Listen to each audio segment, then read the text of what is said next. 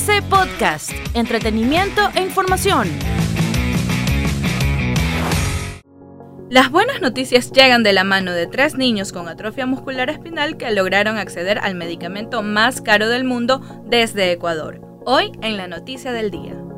Por medio de redes sociales, los familiares de niños de Ecuador que padecen atrofia muscular espinal, una enfermedad de carácter progresivo y que solo es frenada tras la aplicación de Solgesma, dieron a conocer que los infantes accedieron este martes al que es considerado el medicamento más caro del mundo. Durante un largo tiempo, los padres de menores como Derek Pinargote, Kiana Castillo y Noelia Valverde llevaron a cabo varias campañas digitales para llegar a un acuerdo con el gobierno y adquirir el fármaco, cuyo precio bordea los 2 millones de dólares.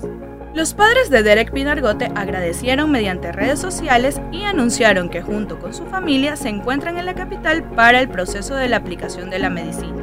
Hoy puedo decir gracias mi Dios por cumplir el milagro, escribió Génesis Pinargote, madre del menor. Esta enfermedad afecta a los músculos que se usan para gatear, caminar, sentarse y controlar los movimientos de la cabeza.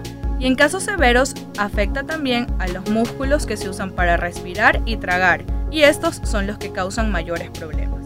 La llegada de este medicamento es una oportunidad de vida para estos niños las reacciones tras la noticia no se hicieron esperar y las redes sociales se llenaron de agradecimientos.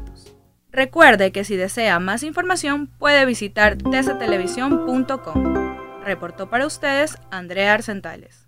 TC Podcast, entretenimiento e información, un producto original de TC Televisión.